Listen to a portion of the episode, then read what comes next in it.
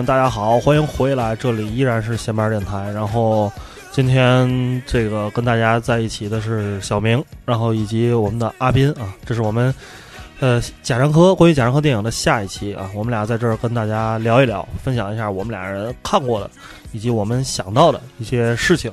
上一期呢，其实这个这个聊到三峡好人了啊，嗯其实阿斌还有很多的话没说完，对我觉得咱还可以接着过渡哈。但是这这首歌我就放了一首这个欢快的歌，YMCA，这是出现在这个《山河故人》里面的一首歌，对。嗯然后其实我觉得这个时候，贾樟柯就是呃虽然就是无奈是一贯伴随我们这些中国人的，就但是就是大家希望，就是因为他也到了一定年纪了嘛，有了一定阅历之后，我觉得其实后面这部电影里面都是苦涩中、无奈中，还是透露出一些快乐，或者说是对未来的一种展望。一种展望，对对对嗯，让大家能够快乐起来。所以这期我们哎也想再说一些这种这些乱七八糟的事情吧。对啊，嗯嗯嗯，三峡好人，你刚才接，你可以接着刚才的话题聊。嗯嗯嗯然后就是，其实那个上回聊《三峡好人》的时候，因为想说太多，所以就比较激动，一激动脑子就突然间混乱了，嗯想说的好多东西就停滞了。有点找不着重点。哎，嗯。然后我想说了几个我印象比较就是冲击力比较深的那个镜头，嗯嗯。然后一个就是它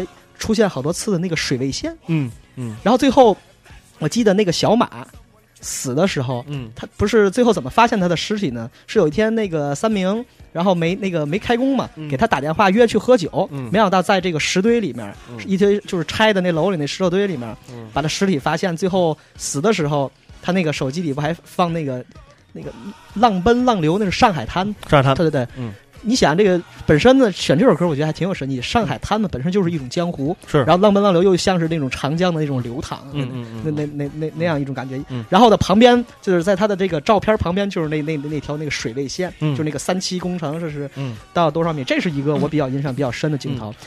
而且它一直在有一个爆化机一直在爆，就是嗯三期水位蓄水，目前要嗯到就是那种一直有一个声音。嗯嗯嗯。嗯然后就是刚才咱聊这个这部电影里三明的剧情比较有，咱聊聊这个这个刘那个赵涛的这个这这嗯一、一部分。嗯实际上，这个电影里赵涛的表演，我是觉得是难得的，能自然的有一次自然的表演。嗯呃，实话实说，赵涛这个演员，嗯、我觉得我个人觉得他的演技的局限性比较大，可能我我总是觉得他的这个面部表情还有背部这个行走的形态嗯非常的僵直，嗯我觉得可能跟他长期练舞蹈的这种习惯。对他的后面这个演戏的这个这个影响是不是不是有？我总觉得他的戏演的不够自然。嗯但是这个《三峡好人》里，嗯，我觉得还是挺挺挺流畅的。一个落魄失意的女人，嗯其实她其实她并不是想寻找跟她丈夫的复合，只是想要一个结果。嗯然后最后就是找她丈夫的时候，然后呢，就是最后吧，反正通过种种苦难吧，最最后找着了。然后跟丈夫见面的时候，她只说了一句话，就是我走了。嗯。然后最后就是两个人在江边跳了一段舞之后，嗯然后跟他说：“咱俩离婚吧。”嗯对，然后最后他回到那个工厂的时候，就是他这个前就叫前夫吧，工厂的时候拿一个斧子铺开那个劈开了那个一个橱柜，里面有一盒茶叶，叫这个茶叶叫什么来着？叫巫山云雾。嗯嗯，然后因为巫山这个地儿离这个凤姐也不远，嗯，然后就其实就是也是一种点题吧，我觉得这个镜头我印象也特别深。还有一个就是，嗯、就是他之前去那个他不是那个三明来了之后，不去住了一个旅店嘛？那个旅店的老板，就是他这个旅旅店不要拆了嘛，然后去搬家，搬到一个桥洞底下，那个的生活环境比当时拆之前还要恶劣，嗯嗯比拆之前还要恶劣。嗯所以就是说，有一些人是不愿意走的，像这些老人，嗯嗯那可能对于他们来讲，可能就是说嗯从一个苦难的世界奔向了另外一个嗯苦难的世界。我觉得这个老人其实才是最悲惨。你像，好歹你年轻人，你可比如去广东也好，嗯就好像是大部有一些人去了广东，嗯他们可能因为身体年轻力壮，可能还会还能从事一些体力劳动，还能为自己的这种生活啊再去拼搏一下。嗯那你说这些就是垂暮的老人呢？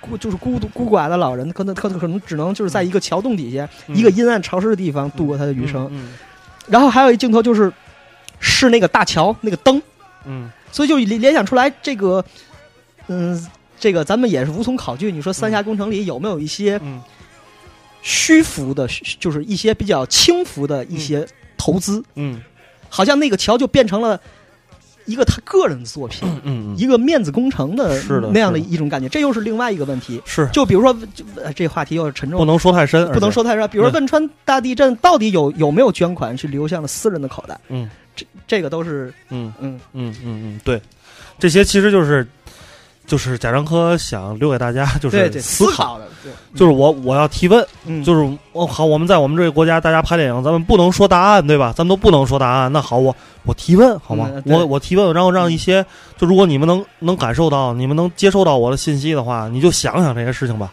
对吧？你就想想就好了。最后三名，最后三名去了哪儿呢？最后三名带着一帮他在这个嗯呃三峡就是拆迁的认识的工友，嗯去了一个更更更怎么说呢？更不能说黑暗吧，就是一个嗯更深渊的一个地方，就去挖矿，去挖煤矿。嗯因为之前这个三明是不是贾樟柯的这个这个表弟嘛？嗯，他原来就在矿上工作过，嗯所以你看到拍那个站台的时候，嗯我记得站台里有一句特别，就是三明是也是一个配角吧，他从一个地方来了，想去挖矿，然后三明不认识字，然后就让这个让这个这个这个宏伟呃给他念这个字写的什么，就记得特别清楚，就是生死有命，富贵在天。嗯然后就是你好比说你在三峡拆迁，或者说你的移民也好，你是去到一个地方，在这种那个黑矿里面工作，那可真就是有今天。可能晚上跟你团聚，你能跟老婆见上面的，这可能就是一笔收获了。可能今天上下去，今天就上不来了。嗯嗯嗯嗯。OK，三峡好人还有什么要抒发的吗？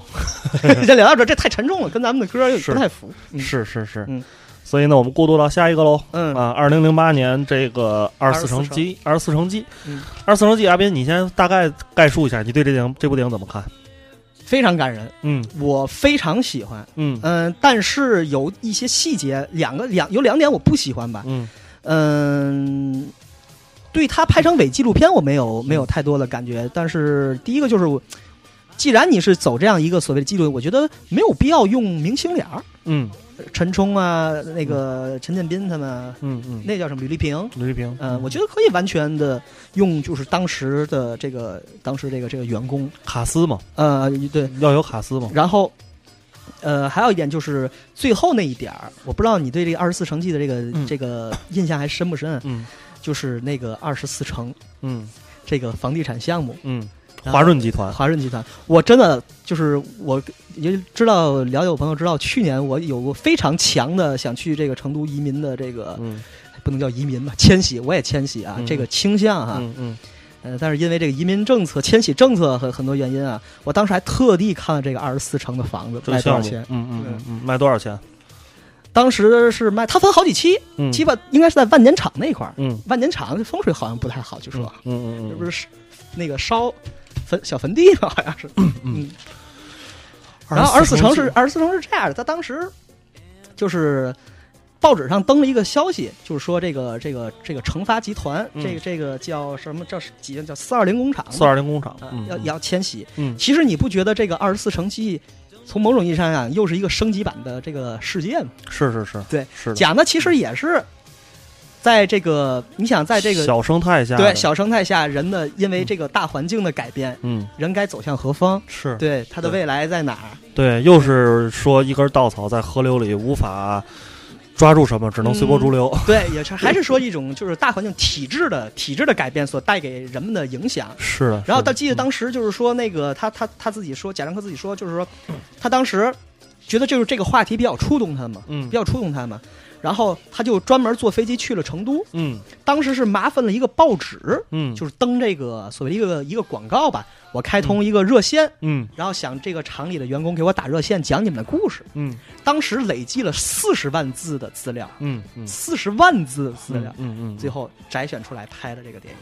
对都能出小说了，出而且是上下本了。对对对，这个文字量是很很庞大的。嗯。二十四城记，呃，首先我我我二十四城记我印象非常深刻，我是在嗯电影院里自己一个人看的。嗯嗯而且电影院里当时这人非常少，然后我也看得很仔细，然后嗯我、我当时看完之后，我出来我就想到了一件事儿。首先嗯给我一个感觉就是，贾樟柯叙事叙烦了，嗯嗯。续烦了，嗯就是这么这已经从九八年到到这个零八年，十年过去了，这是第一个十年过去了。嗯。贾樟柯想突破一下自己，嗯。就是从这个电影的结构上、电影的语言上想突破一下自己，于是嗯。他选了一个这种半纪录片或者说嗯。伪纪录片的这么一个形式去拍这么一个事儿。然后呢，我认为，因为当时这个片子实际上背后的资方肯定有华润集团的一部分，对，嗯嗯。就是或者是其他的一些，因为，呃，二零零八年。大家可以记知道那一年是我们的奥运会开始，而且二零零八年正是中国的房地产业风生水起、大肆掠金的时代。嗯就是这个时候，贾樟柯的目光也是停留在这儿的。嗯就是这个方这这个片子，实际上跟我们当时的社会环境最大的一个关键词就是房地产嗯，对拆迁改造。对，这是一个集中的一件一个事情。对，所以呢，贾老师想看想想想去反映一下，在这个历史大潮中，人们是什么样的一个状况。于是，就像阿斌说的，他选了一个非常有代表性的一个小生态，一个厂，嗯以及这个厂所附带的家属院、职工对对对宿舍、学校等等乱七八糟的。知道最夸张的是，就是他嗯拍的这这个所谓的这个家属院里，居然还有殡葬一条服务，是，生老就是病死这真的是一个小生态嘛，吧？对吧，就这个小生态被覆灭了，然后重新再嗯变成一个现代化的高楼大厦。嗯，对我们嗯，而且非常有中国特点的一个嗯一个一个一个东西。哎，我想问一个，就是也稍微隐私点的问题，就是你的父母在这种所谓这种企事业单位里面，就是这样的一个工作环境下工作过吗？工作过，都工作过，他们俩都是运输厂的职工。嗯嗯呃，我记得比较清楚一件事儿，就是大概是两千年吧，两千年的时候，就是我妈是在茶叶公司。它属于这二商集团嘛，也是所谓的国企嘛。但是那个时候就是两千年前后，这国企就非常不景气了，嗯。下岗潮。嗯。然后我就记得特别清楚，有一天我当时还住在这个河东大王庄那块儿，嗯。然后有一天放学回家，我就看我妈蒙着被一直在那儿哭，嗯。然后她特别伤心的告诉我儿子我下岗了。嗯，然后就那个时候就就是我印象是我人生中成长印象比较深的一个镜头。心若在，梦就在。对，就得得来一下这首歌了。所以说，你就想，就是对于就是咱们父母这个年龄的人，嗯从一个就是从小就成长起来的一个地方，嗯可能工龄有三十年、四十年的这样的嗯一个地方，嗯你突然间不让他来了，嗯给他生活造成的，咱们不先不说经济压力，给他生活造成的这种这种空虚感，嗯。是一种真的是多强烈的一种。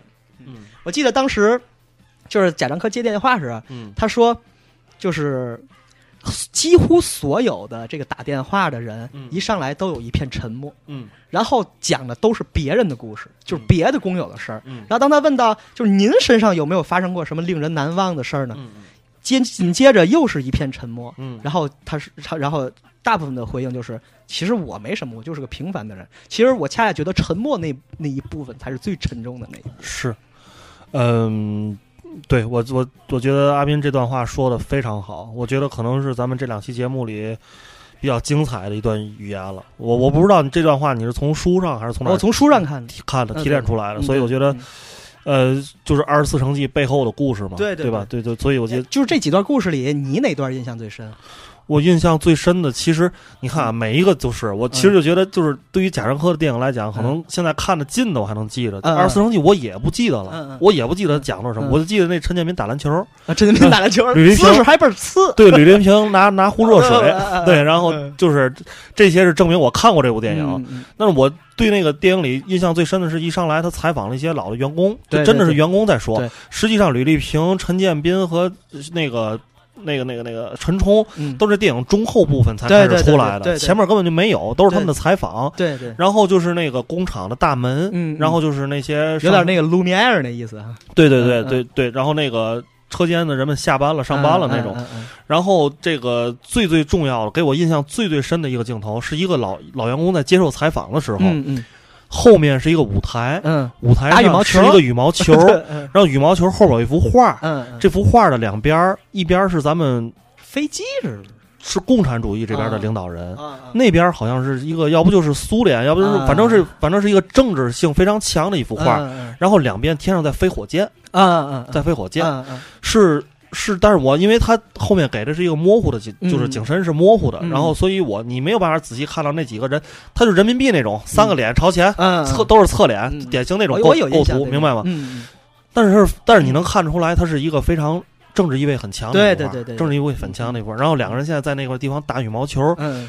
这个不管是从这个电影构图上来讲，还是从一一就是说，就你一看就是导演设计出来的，嗯因为因为因为那个时候那个那个厂不是从东北迁过去的嘛，是因为要因为可能就有这个这个所谓的这这有有 怎么说做做做对战斗的准备，嗯。所以要把一些就是靠近沿海城市上往内陆迁嘛，是。是在这样的这两个厂子好像是合并的。是合并合并的也好多，那个吕丽萍讲的不就是他们从这个这个嗯东北那边过来嘛，嗯孩子丢了嘛。嗯嗯嗯嗯。但是我最感动的，最让我印象最深的就是那在公共汽车上采访那个大姐，嗯。就是当时其实也是因为我看那片子的时候，因为自己人生也处在比较低潮期，嗯。所以那个大姐说了很多话，就是让我记得特别清楚。就是他就说一句话：“人有事情做，老的会慢一点。”嗯。呃，啊，这句话我也记得，你一说我想起来了。后来他是干裁缝了，是吧？他是干裁缝的，对，但是就是虽然说他流着流着眼泪，但是我觉得他说话非常有力量。非常有力量，是是是，其实就是沉默中的一些小小的呐喊，对对对对。一些小小的呐喊，对。嗯嗯嗯。二十四城记，对，二十四城记，你知道那个房地产的那个、嗯。那句诗是什么吗？我还特意查这句诗，这是一个宋朝的诗人，宋朝的诗人，这个字还特别难写，叫赵辩。嗯他写的是“二十四城芙蓉花嗯，景观，呃，景观自惜物繁华。嗯”这个来出自这个《成都古今记》。嗯这大概讲的就是在就是古时候一个朝代吧嗯，然后他们这个就是城墙上都喜欢种种芙蓉，嗯然后就是一到秋天收获的时候，就像特别锦绣繁华一样的嗯。哎，成都是不是又叫又叫锦城？有这个说好像有说说法？好像有这说法，对对对对对对，嗯嗯，但是你要说这这个房地产想这个广告语，这个嗯。还还挺有文采的哈。是文案不错，哥们跟我算同行，哎呦，算同行，嗯。对对对，但是弄得不错哈，嗯嗯嗯。嗯。然后呢，二零零八年之后哈，嗯。这个跨度非常长，嗯。是贾樟柯最长的时间没有拍片了。嗯，从二零零八年到二零一三年、二零一二年吧，这中间大概有四年的时间没有出新的作品。没有没有对没有。二零一零年有一部《海上传奇哦，《海上传奇》，对对对对对对但是那也算是纪录片嘛。对，那个算是是纪录片。嗯嗯嗯，其实那部纪录片我还挺喜欢的。是吧？你可以说两句。嗯嗯其实就是采访了一些，因为《海上传奇》它主要是讲的是上海人的一个迁徙，就比如说迁徙到广东和台、呃那个那个香港和台湾，嗯就好多名好多就是张爱玲，对，就就是就是就是嗯，然后。呃，包括那个做电影的，比如像那个作家叫什么叫，我特别喜欢那个作家刘以畅，嗯，我要是没记错的话，嗯。他写了《酒徒》嘛，嗯《酒徒》不就是王家卫那个《花样年华》的一个一个小雏形。小篮板？雏形，嗯。嗯，就是讲这些人的一些对上海的，因为上海，我不知道，就是现在猛然让你想起上海，就是你会想到什么颜色，或者说一种什么样的一个一个画面？就是黑红相间那种，就是黑红那种我想到是二代口那种。我。想到是黄和黑，嗯嗯，嗯。就是可能还是那种民国的时期的是。那种那种印象，感觉是在暗金色，哎呦，太精确了。是是有点那种是是是暗金色那种风起云涌，整个中国这个社会政治的，嗯嗯但是给我的分量要比北京好像要重。是嗯嗯，多少名人是吧？嗯，嗯，海上花啊，海上传奇是呃吧？一人弄一个，俩人。嗯，就是对上海都是有一些眷恋的，嗯对于老上海的有一些眷恋的。你对老上海有眷恋吗？我对老上海其实真的没有什么太多的文化上面，因为我觉得这个文化跟我们离太远了，而且嗯我其实对于这种，但是我能理解这种东西是什么。其实上海它其实他不是说白了，还是在讲一种迁徙。嗯人就是他都是讲和上海有关系的人，比如说。呃，不里面还有侯孝贤，然后呃他们嗯好多。但是你刚才问我的问题，是我对于老上海有对什么眷恋吗？嗯其实我是觉得老上海对于中国是一个符号，就是资本主义没走下去，是可对以对对，就这么一个东西，就非常简单。嗯嗯然后就是想起来就是一个小故事啊，嗯。就是贾樟柯啊有一个算同学还是同事吧，嗯。他是上海人，嗯。然后呢，他就是就是这个就是这个故事就特别联想到就是咱们就是现在的这社会也一样。我不知道你有没有感觉，就是当你走在马路上，满街看到的都是纱线，嗯。或者说是蓝料，嗯。嗯，你会不会突然间问自自己一个问题，就是我的故乡去哪儿了？啊啊啊啊，我不知道你就会，然后会想，会不会想，就是站坐在这里面的人嗯是一种什么样的人群去坐在坐在里面？他可能未必是所谓兰州拉面就一定是呃那个民族的人，或者说是那那个那个那个区域的人。嗯。然后，但是咱们就是我记得小时候父辈的父辈的时候，不都说嗯。一说上海菜，哟甜，嗯，对吧？或者说是比如说比如说那个那个那个，比如说四川菜，比如说辣，它有一个很明显的一个一个符号嗯。符号化的东西。嗯那现在其实人口的迁徙，包括这种所谓的这种饮食迁徙，其实每就好像我一个朋友跟我说嗯，当我那阵儿就是说想去别的城市生活的时候，他说你毕竟，我的朋友就劝我，他说其实你毕竟是从所谓的大城市里出来的，嗯。其实你去了另外一个大城市，你感觉其实没有是没有任何区别的。你嗯。待一段时间之后，嗯。嗯。嗯。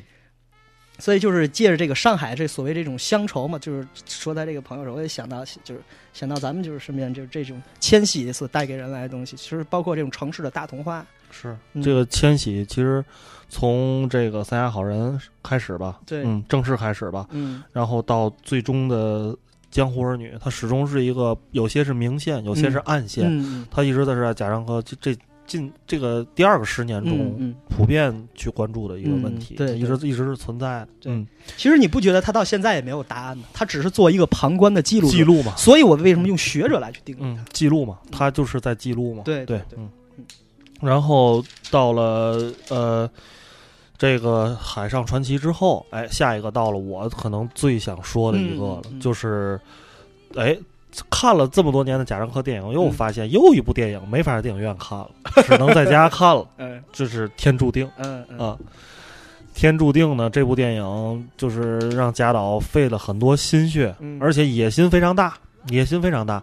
然后贾樟柯那个时候在这个电影还属于保密期间的时候，贾樟柯是这么说的：“我要拍一部武侠片。嗯就是其实这个就是那种你能感受到一种那种商业噱头在里面，就是朦朦胧胧就告诉你我要拍一武侠片，嗯大家会想，哎呦，武侠片，贾樟柯拍武侠片得什么样的啊？嗯可能会想到什么类似于拍一个师傅啊，嗯或者是什么那个就是一一代宗师那种。但是后来发现这部电影上上映的时候，他你还觉得哎，他确实是个武侠片，嗯但跟你想的又不一样，嗯，跟你想的完全不一样。嗯他拍了这样一个武侠片，嗯所以我。我这个为为为这个这个电影准备了很多时间点哈，嗯。我来给大家先来你准备的都能说念念一下都能说吗？对，二零一三年是《天注定》上映，天注定》完成制作的时候，嗯但是它并没有在大陆地区上映。嗯然后呢，但是在欧洲和美国等等一些国家嗯小范围的进行了上映。嗯然后贾樟柯呢，这部电影也是花了很多钱。嗯然后因为在大陆地区没有办法上映，所以它主力的票房大陆市场没有抓住，嗯所以贾樟柯最后是自己赔了制片方很多人，嗯导致这个他很多的计划流产了，因为他要把这个钱赔给制片方。嗯。那是《天注定》是一个三段式的，嗯。还是四段式的一个故事？嗯。它实际上讲了中国的四个人，嗯。这四个人呢都是在 最早是二零零一年，嗯。嗯，最晚是二零一零年嗯。左右的这些，嗯这个二零二零一二年吧，嗯。这期间的一些中国的故事。嗯。那个第一个故事呢，就是大家非常熟悉，就是胡文海。嗯。我今天在节目里一定要把这些名字重、嗯。重新再说一遍。嗯嗯对，虽然可能有点儿那个老，就叫什么？老生常谈。老生常谈，嗯嗯对，但我一定要说一遍。胡文海，胡文海是二零零一年在山西，嗯。然后犯案，嗯。然后呢，二零一二年被执行枪决，嗯。然后犯的什么事儿，嗯。大家可以上百度搜，嗯。可以去电影里看。嗯嗯，这是第一个故事。嗯。饰演胡文海的人嗯。是丁武，那个姜武 不是丁武，姜武啊。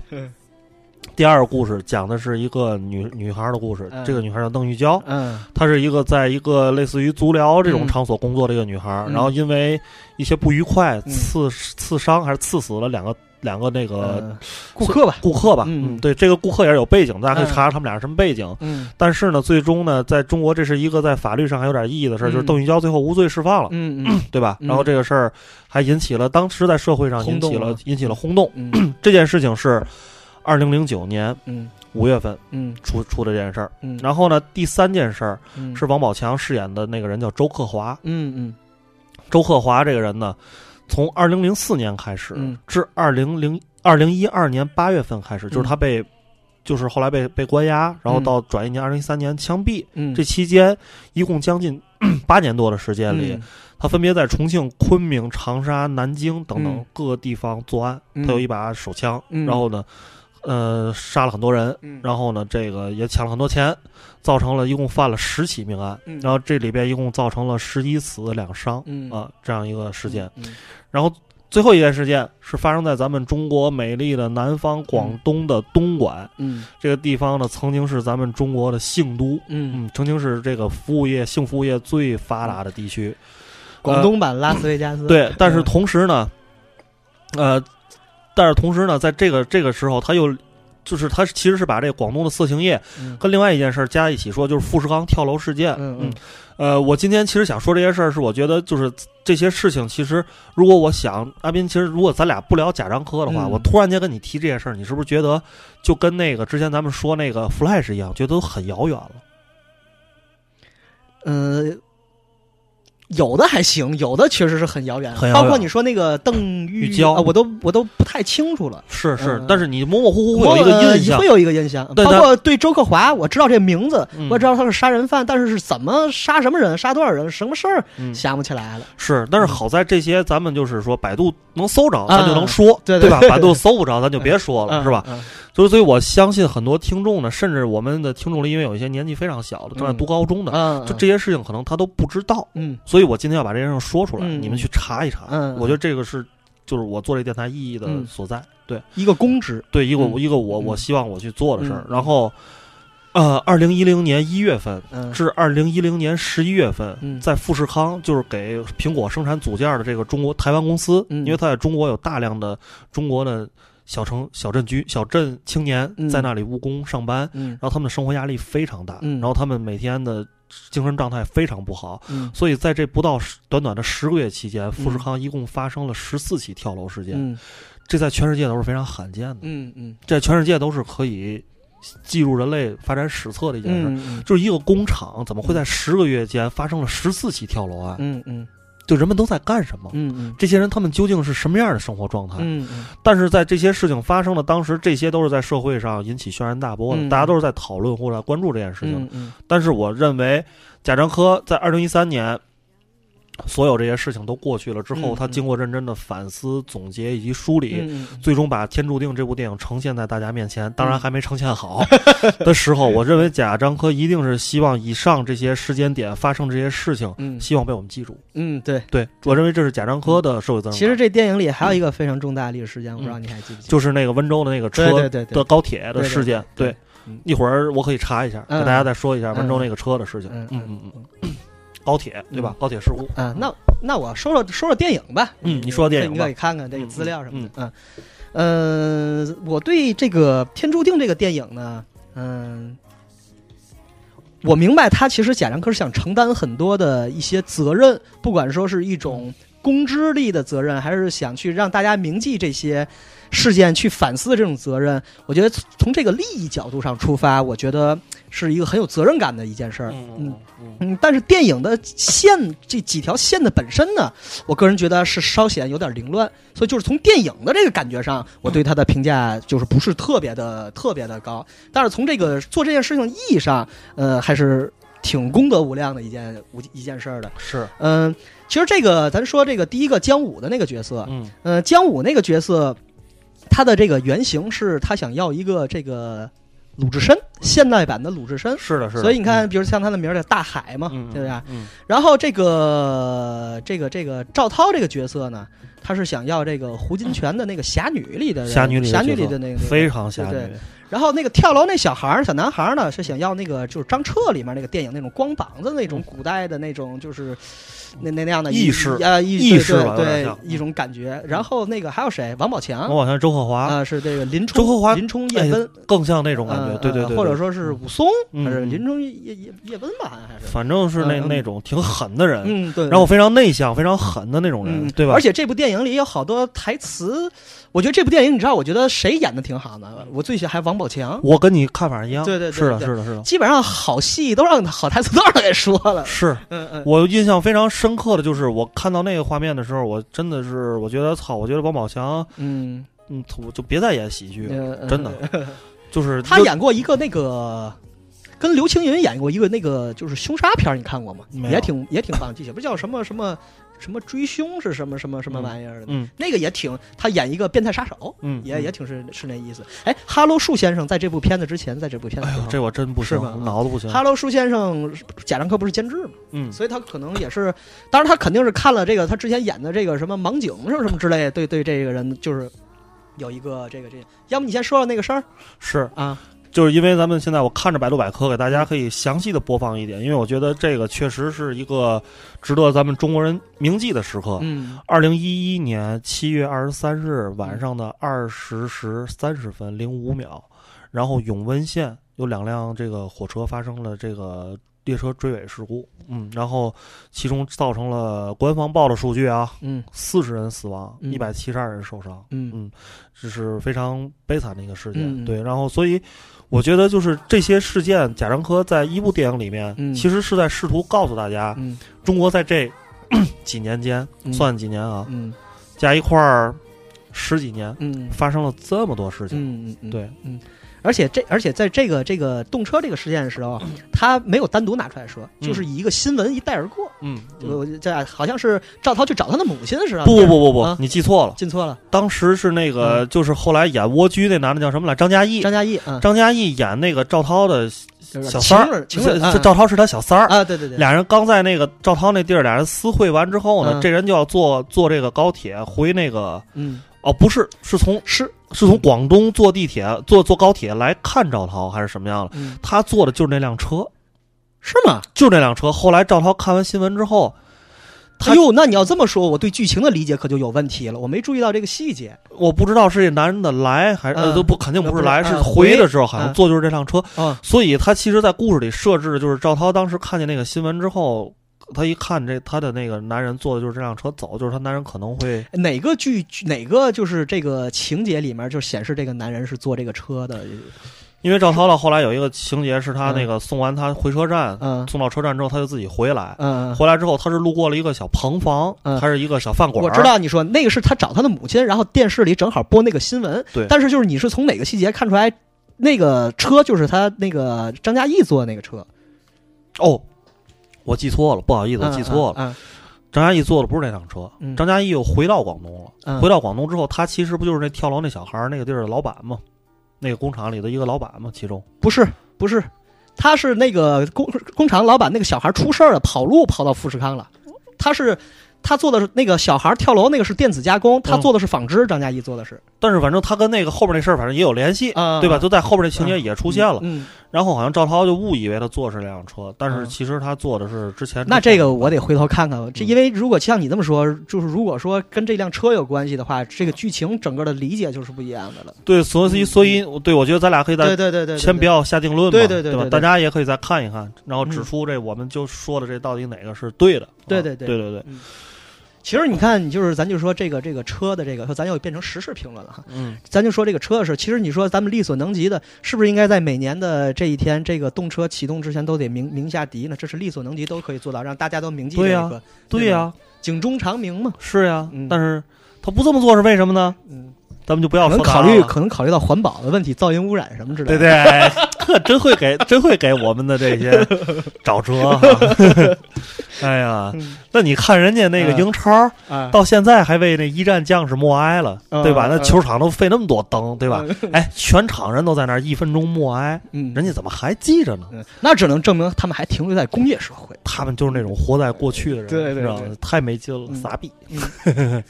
哎，这个天注定，你对这几边这几个就是所谓的咱三段四段吧，这这故事，嗯你个人最喜欢哪一段？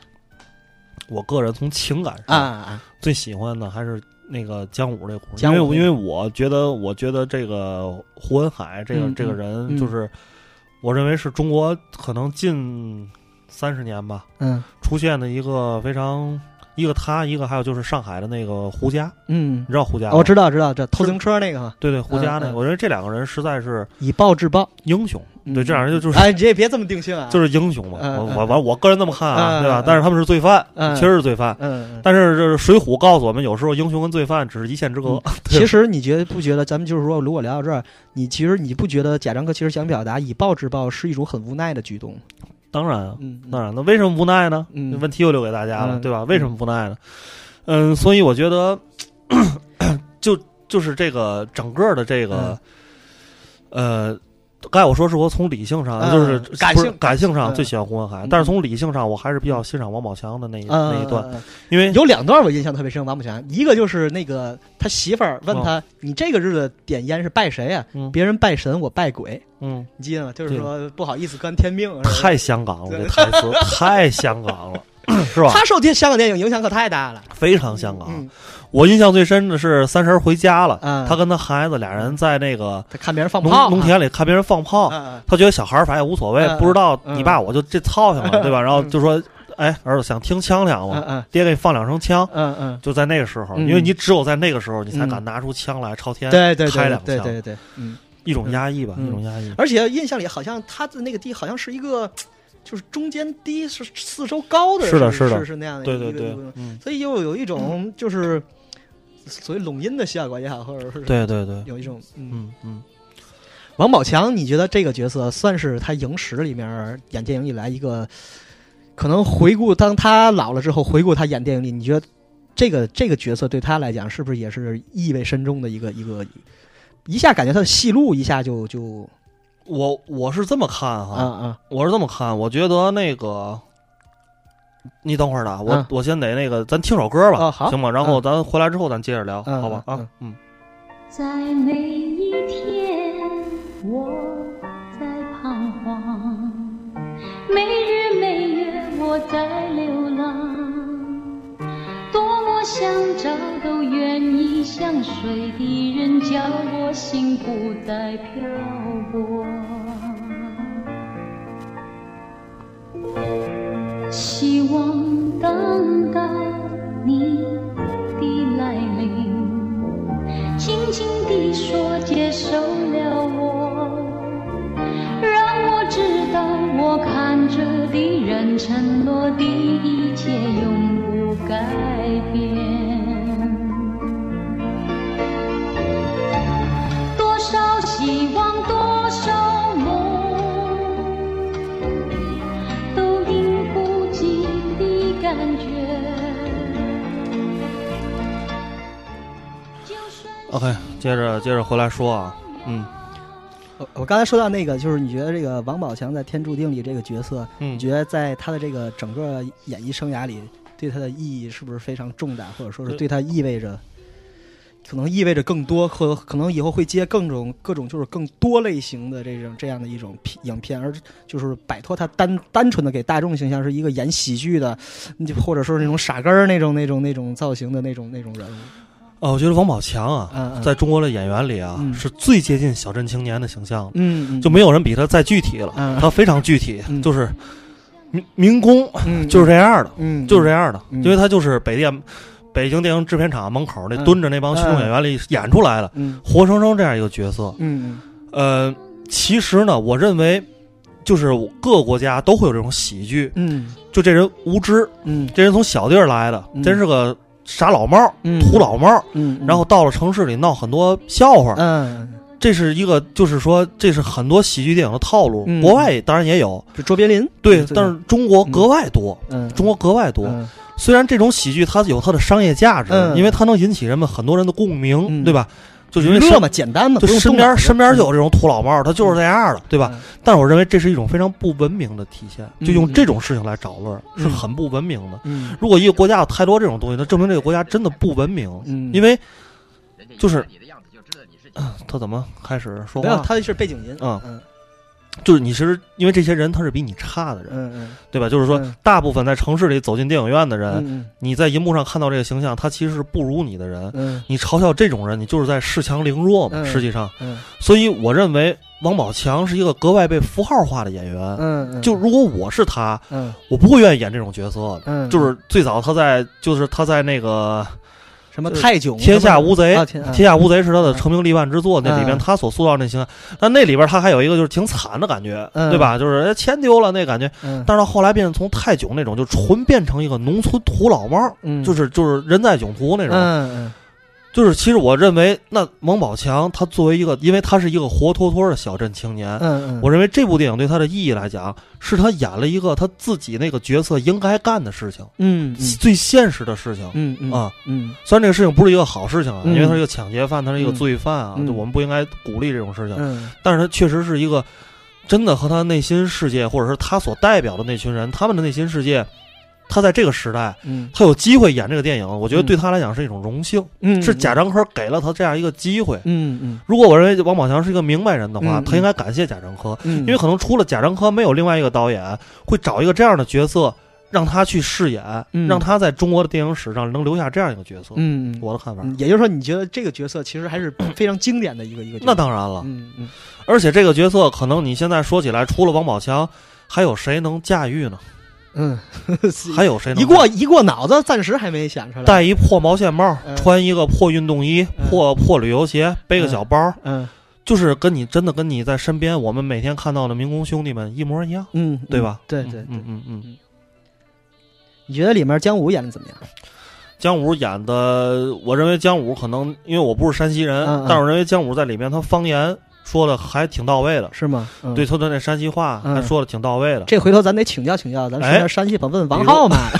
对，因为就是因为因为嗯因为我觉得他至少就是说，我觉得一个演员你在塑造一个角色的时候，嗯，口音到位了，嗯你就成功了对，挺多的了。你口音都到不了位，就别嗯的就别提了。对对对对吧对对。但也其实他电影里好多，比如说你像后期模仿这个山西，因为《江湖儿女》那个廖凡不是山西人吧？啊，对啊，，对吧？就他说山西话好不好？生硬一些。对吧？是我可能没听过，回头咱可以问问。对，就请教请教就不算是没努力，但是我认为，因为这个东西不是马上一一时半会儿就能练出来。是因为，因为我为什么觉得姜武的那个山西话到位呢？因为姜武当时他身边的那些配角都是山西人，嗯肯定都是山西人。他那几个村嗯村，那都是贾樟柯在当地合作的一些演员，或者甚至有的御用班底对御用班底那些人，嗯那些人跟他说山西话，你觉得他们说的很融洽嗯啊？你是大吃呢？就这嗯这种，我说的不教为啥？就嗯就类，你觉得就是很。就是你觉得他们就真的是在那儿说就是说话，嗯两个山西人在聊天儿那种，嗯对吧？嗯嗯。就是说然后讲就讲姜武一个小细节，那个就是一上来他不是那个是捡了个苹果还是西红柿，什么车翻了？是西红柿，子，不是不是苹果，要不就是西红柿。嗯嗯那是来自于这个贾樟柯小时候一个童年经历。他有一天就是看骑自行车，看见是我忘了是苹果还是西红柿，这车翻了，然后阳光照在上面，他觉得特别美，然后就把这镜头用用里边了。嗯，这歌太惨了。这个叫边疆的泉水清又纯。呃，咱来个我的中国心吧。张敏敏，这也是贾樟柯电影里，我们今天放歌都是贾樟柯的电影里出现过对对对的一些一些插曲。嗯唯独可信，你知道哪首没有吗？嗯，把悲伤留给自己。是，嗯，是在那个小呃小小五里面的。嗯嗯。好，二零一三年我们这片儿也翻过去了吧？嗯啊，嗯但是哎，强调一下啊，之前提到那些事情，如果咱们的听年听众里边有比较年轻的朋友，嗯查一查嗯，这些事情，可以了解一下。嗯嗯。然后呢，就两年之后了，嗯就是二零一五年，嗯呃，贾樟柯在拍完武侠片之后，又想尝试一下科幻电影，于是诞生了这个《山河故人》这么一部，呃，可能是贾樟柯在同一部电影里叙事的时间跨度最大的一部电影，嗯，前后跨度得将近四五呃四五十年的一个一个非常大的跨度的一个嗯一个事情。嗯，然后这个时候，我觉得可以把这个我最喜欢的珍重真正可以调出来，调出来了哈。来把珍重点上，然后咱对来聊这个《山河故人》。啊，嗯，哎，那你放这歌的时候，那个听众听得见咱俩说话吗？啊，一样哈。现在能听见，哦，但是咱们先听两句吧，行，现在不关话筒了，嗯啊，听两句，走。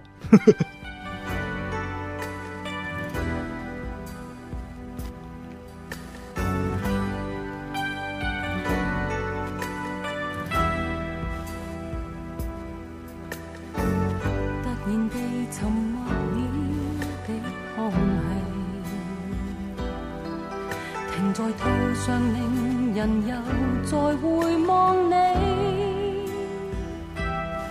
沾湿双眼渐红，难藏热恋及痛悲。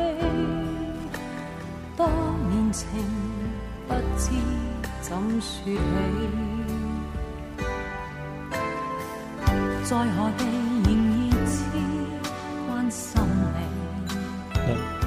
呃，这是叶倩文的《珍重》嗯，这首歌，在这个电影里占的比重真是太大了，出现了三次吧？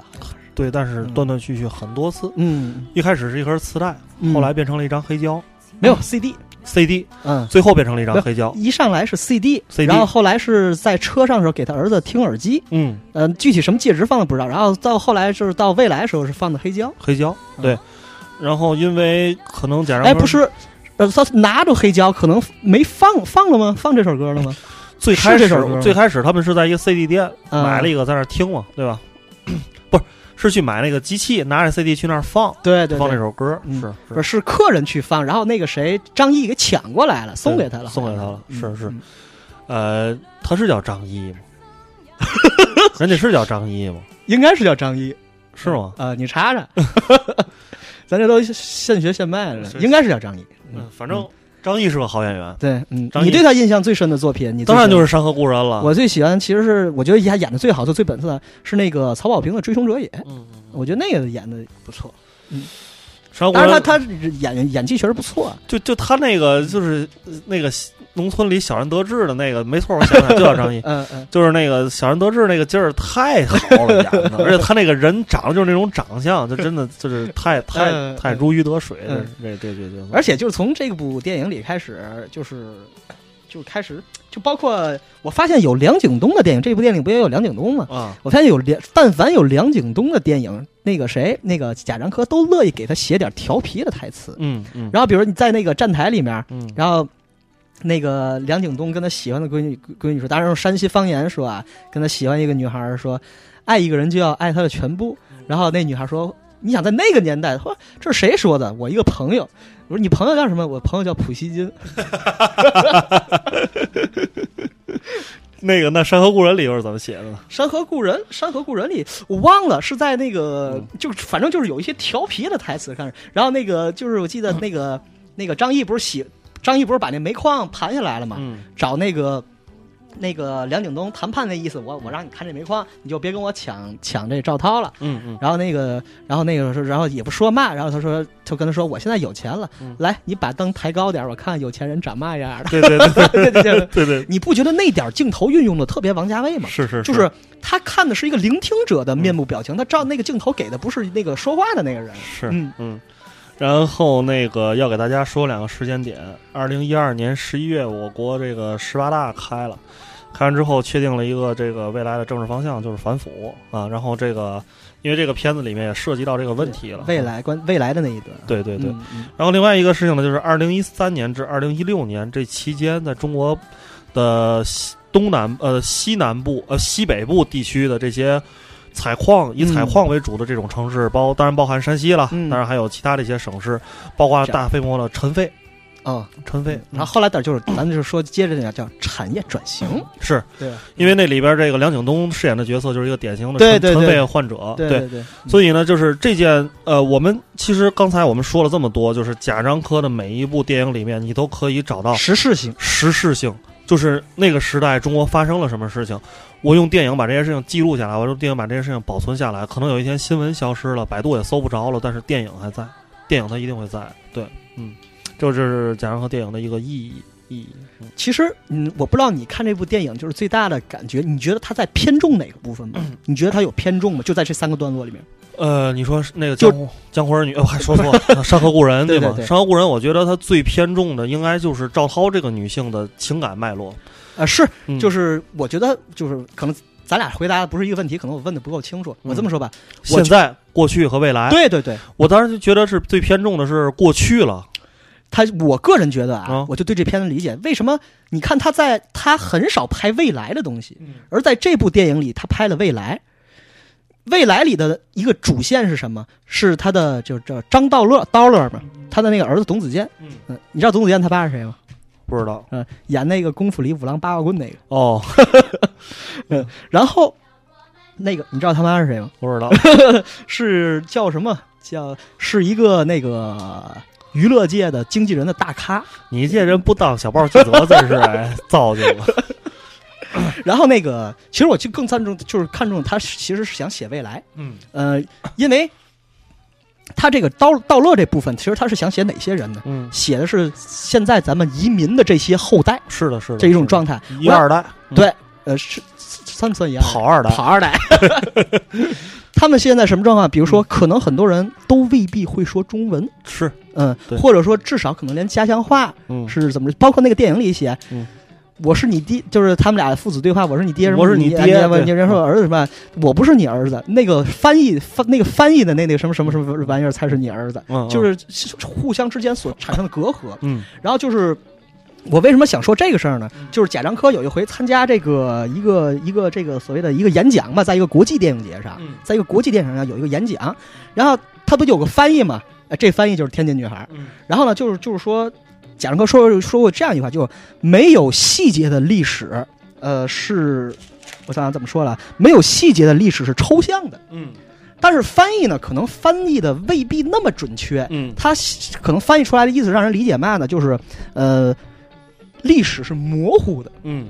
然后当时底下有一个小女孩，嗯。就突然间发了疯似的站起来说，她在歪曲事实，就是说他翻译的不是你那个东西。嗯然后贾樟柯脑子里，我觉得换了正常人，嗯两个人然后那小女孩说，她翻译的是历史是模糊的。嗯我觉得正常一个人，两个人都会想，这个抽象和模糊有什么区别？对。然后第二个问题是，有必要在这样的一个场合去发出这样的一个嗯，在他在贾樟柯看来无伤大雅的一个质问吗？嗯嗯然后私底下这小女孩还找到贾樟柯，问你的翻译是不是台湾人？嗯 是不是要抹黑我们这个这个祖国也好，或者什么嗯？然后后来他又参加就是一个所谓的一个一个颁奖，就是嗯二十四城记的时候，嗯是在多伦多，也不是，嗯好像是在多伦多。然后就是，然后然后呢，就是说这个他，我想是哦，海上传奇，sorry sorry，是嗯海上传奇海，上传奇，它有一部分拍的是苏州河附近的那些上海的老工业区。嗯然后还有一些上海的那些所谓的里弄，就那那些东西，嗯嗯然后就是小女孩儿，就是说另外一个小女孩儿就就问他，她说：“您觉得就是把这些敏感的东西，嗯，或者说你，因为他采访人物什么韩寒啊、陈丹青啊，嗯。都是相对有一点点政治色彩的这样的一些人物，嗯。你觉得就是问贾樟柯，你觉得采访这些人物好吗？给外国人展现这一些，嗯。然后贾樟柯就就觉得这个，他说上海当然有东方明珠，嗯。这上海当然是国际大都市，但是上海也有苏州河工业区，嗯。也有了。我只是把一个真实的一面嗯。展现给大家。然后呢，那个女孩就问他，那个你难道不担心？就是所谓这样会给国外投资带来什么影响吗？看到中国都是不好的。嗯然后他说我只是，然后贾樟柯就说我只是展现这一面。他说你觉得呢？我应该拍吗？嗯他说我觉得你不应该拍。然后就是贾樟柯就想就是。借着刚才咱说这个山河故人，就是讲移民二代，他们可能都不会说中文，甚至可能说就是说连乡音都不会说，就是他他们就是说他们就将就是将个人嗯呃国家和政府的概念已经混为一谈了。嗯就贾樟柯不明白，就是他们这种打了鸡血式的爱国情绪是从哪儿来的？是然后是为什么这个就是所谓的这种所谓的这个中国心是如此的脆弱和不堪一击？是就是，但是根据这个，我就引申出了这个所谓的这个一二代的这样这样这样一个问题啊。是，其实，在未来就是说，就是我们可能嗯、咱可以说说这个话题啊，就是这个都是移民，嗯。对，不都是移民去了，都是说反腐。嗯嗯。咱们也有国家很多拍了很多反腐题材，嗯因为从这个二零一二年开始一直到现在，嗯。这件事儿在持续的进行和发酵，嗯。对吧？嗯。也拍了这种什么之前的那个什么，那叫什么来着？就是有一电视剧嗯，前一阵热播的那个关于国家的名义是吧？哎，对对对对对，嗯。就是这种，就嗯很多哈。但是就是说贾樟柯呀，嗯。是一个真的受西方文化嗯影响的一个文艺片导演。嗯他就是这些贪官是坏人吗？嗯咱先打个问号，嗯先打个问号，嗯 不知道。但是我认为一定有坏人，嗯，反正对吧？嗯，这样吧，百分之九十九是坏人吧？对对对，嗯。然后呢？但是贾樟柯在贾樟柯的眼里，这些人他只是是人对对对他是人，人没有好坏，对，人只有自私不自私，是不是为了是自己的私利，还是为了这个国家？他等于是上升到一个自然的角度上去评价一个对人，，就是站在很高的地方看对看对对对，看看你而已，你就是一个人。所以呢，他关注的这个张，他关注张译，他也给了大家一个明确的交代，嗯，就这些人跑到国外去了，嗯他们的生活好吗？幸福吗？一定就美满吗？他们就不矛盾吗？反正睡着觉吗？对啊，他晚上睡着觉吗？就是在这个基础上，就是让你，你作为一个老百姓，你可能没他们那么有钱，你也嗯去不了国外，是吧？嗯但是你可能晚上你会睡得很香，嗯，你你可以做美梦，嗯对吧？你没嗯有人，没有人会来打扰你的梦境，你不会天晚上睡不着觉，嗯是吧？所以从这种角度上来讲，我觉得我们的获得和我们的舍舍得吧，这两个嗯词就都大家其实都差不多，嗯都差不多。在这个角度上，其实贾樟柯所调动的就是 我们作为人类嗯。人与人之间嗯。少一些仇恨，多一些嗯。同情，嗯。对吧？嗯。因为当你知道他的境遇之后，你可能更多的是同情，就不是仇恨了。你就不会觉得，操，他是犯官，他是贪官，我你妈游行，我弄死他，我往身上砍臭白菜，嗯，就不是这种情绪了，就不是这种情绪了，对吧？嗯是这样的，就是通过你这话题，我就是想延伸一个一个就是一个很就是很重要的话题，就是贾樟柯吧，就是可能很多人把他归在第六代导演上吧，嗯就是这啊，嗯其实他也这位置挺就第六代和第七代之间的这样这样一个。你觉得第六代导演自恋吗？第六代导演嗯没有第五代导演自恋，是吗？我认为是，嗯我认为是因为他们对于这个，我觉得这个电影导演哈，就是反正尤其第五代这帮人，他们嗯自恋主要体现在对于美学的追求，嗯，就形式大于内容呗。对，对于美学的追求，嗯我跟你的观点差不多。嗯嗯嗯但是其实就是，我只是觉得可能他们在自己表达上，比如像贾，你看贾樟柯，嗯他其实到后期吧，咱不敢说江郎才尽啊，他可能在电影手法上还是有点他重复他原来的这个东西，所以让人误以为是自恋。但是我觉得，不管怎么样，就是就像刚才刚才聊电影，就是你你看一个电影。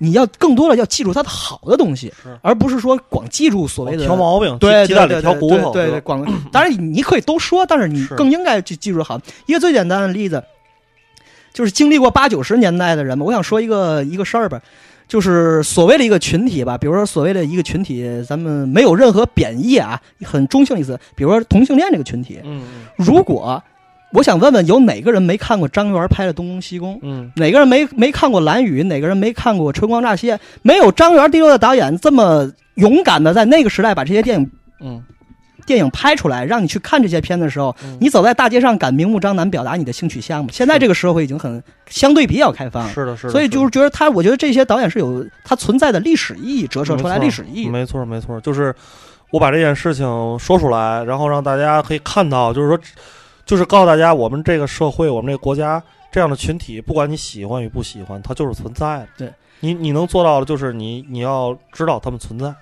前些日子死那个导演叫什么？拍那个大象席地而坐的啊胡啊不叫叫什么忘了，啊，是谁挤的来？王小帅。王小帅，王小帅，然后我听我就记得贾樟柯讲过一个事儿，我是王小帅吗？就是说 应该是王小帅，如果我没记错的话，嗯就说那时候他刚认识王小帅的时候，王小帅可能现在身材有点比较发福了哈，嗯那个时候他是趴趴那个运煤的那个车，嗯跑到保定去，为了买那个非常便宜的乐凯的那个胶片。是大家可以看看那个娄烨的《周末情人》里边有那个时期的王小帅，但我为什么觉得看《周末情人》有点吓人呢？是《周末情人》很很奇怪。是吧但是，那个咱聊娄烨时再说吧。嗯。然后嗯天注定你还说吗？没什么可说的。天注定啊不是，咱都已经到山河故人了，我的哥。哦，山河故人，对对对，我说错了。对嗯，山河故人还有什么？山河故人，对，山河故人就是我觉得就这样吧。哎，我想说一件，我突然间想起来了。嗯，呃，山河故人，呃，我想说一下赵涛。嗯嗯，我这么跟你说吧，赵涛就是他父亲死之后，他去医院认尸，嗯然后包括带着女儿、带着儿子嗯，回。去磕头那年，嗯、那一段的演技，嗯、我觉得在我对表演的认识里，可以算是一个非常史诗级的表演。嗯嗯嗯，他，我觉得赵涛非常适合演那种苦辣仇深，中国女性呃不是不是是那种，嗯、有点儿所谓的经济实力，但是呢又处于又有那种悲伤的命运的那种一种女人，那种坚强女女性的那种嗯女强人的那那样的一种形象的时候，嗯我觉得她驾驭的真是挺好的。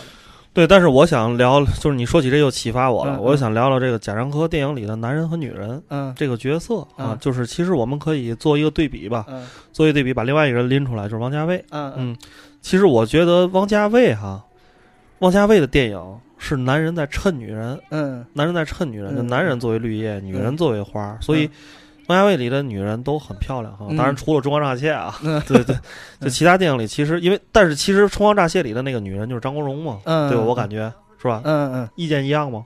呃，咱们我觉得这么说不太准确。嗯嗯，咱们因为毕竟她不是女人，嗯是她毕竟不是嘛嗯。对对，但是其实大家可以看出来，意你象上的东西。对你包括梁朝伟的嗯那些角色，嗯然后你包括张震的角色等等，嗯其实就是那个叶问里边的宫二，嗯嗯。其实都是在强调女性这个角色，她非常多元化，她嗯嗯。贾樟柯是相反的。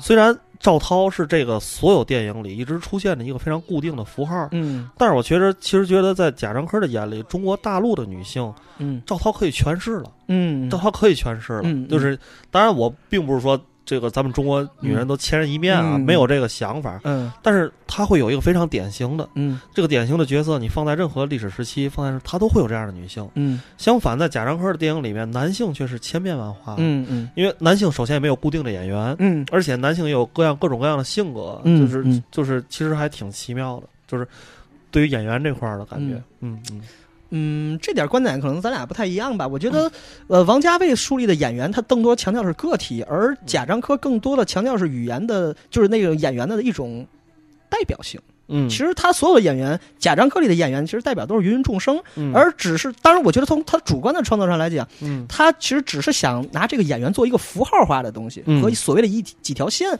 他更多的其实想通过一一个角色阐述这个芸芸众生或者一类人的一个、嗯。一一个状态，嗯。而王家卫更多突出的是个人情感，嗯我觉得这嗯。这个是可能有点区别的一个东西。是嗯，有赞同赞同，嗯赞同你观点。嗯，所以咱下面江湖儿女吧，嗯是吧？也也嗯该江湖儿女了，嗯就是节目也进入尾声了，嗯啊然后这个江湖儿女是我们今年二零一八年在贾樟柯从影第二十年的时候看到的一个作品，嗯，嗯嗯，怎么样？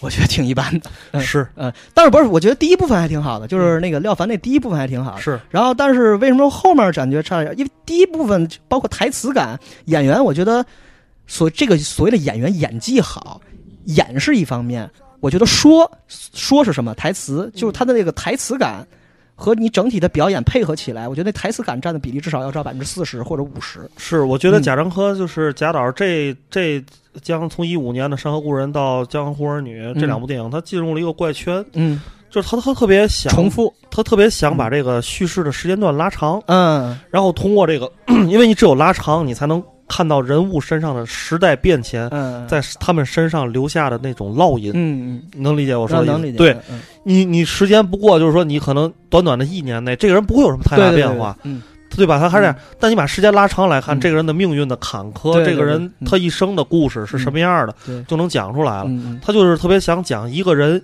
一个男人或者一个女人嗯他一生的故事，嗯他就痴迷于这个了。嗯，就我真的希望下下一个可能二零二零年的，再嗯看到贾贾导的新片儿的时候，嗯。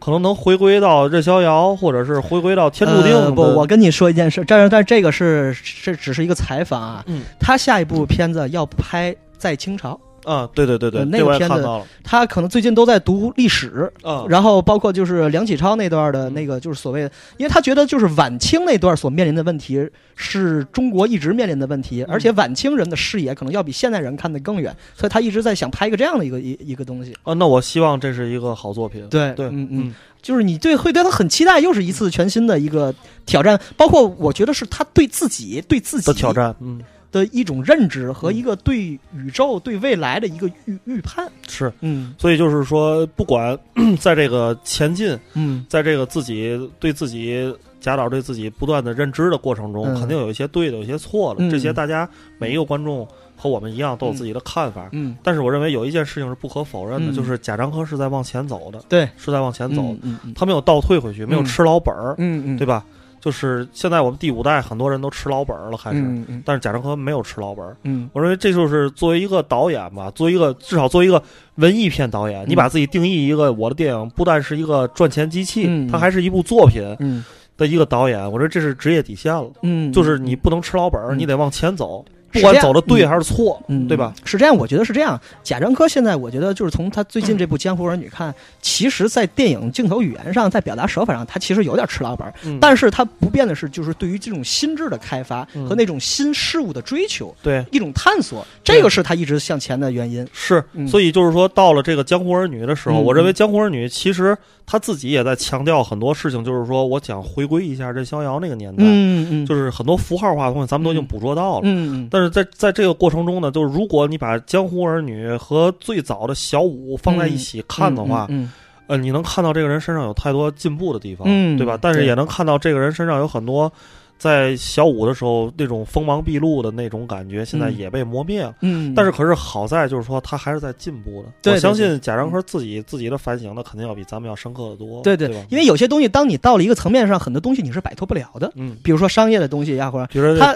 这 算账，对吧？对对算账啊，吧？对对，他不现在不也是从一个抽中南海的变成抽雪茄的人了吗？是，对，所以其实《江湖儿女》呢，我们觉得，嗯、大家也都刚看完，嗯对吧？然后我觉得大家可能也都有很多想说的。其实我倒是，你就是节目聊到这个、嗯，这个时间了哈，嗯嗯我倒觉得《江湖儿女》我也不想再说什么了，你我也没什么想说的。对，没有什么想说的。嗯嗯，对，但是我们希望我们可能再到另一个十年，二零二八年的时候，嗯就我跟阿斌要再能做一期贾樟柯，可能那时候又有四五部电影可以聊了。对的时候，我们嗯可以把《江湖儿女》再拿出来说一说，对对对吧？看一看。到了那个时代，嗯如果你回首再看一看《江湖儿女》的时候，那贾樟柯的这部电影又能给我们带来什么样的启发？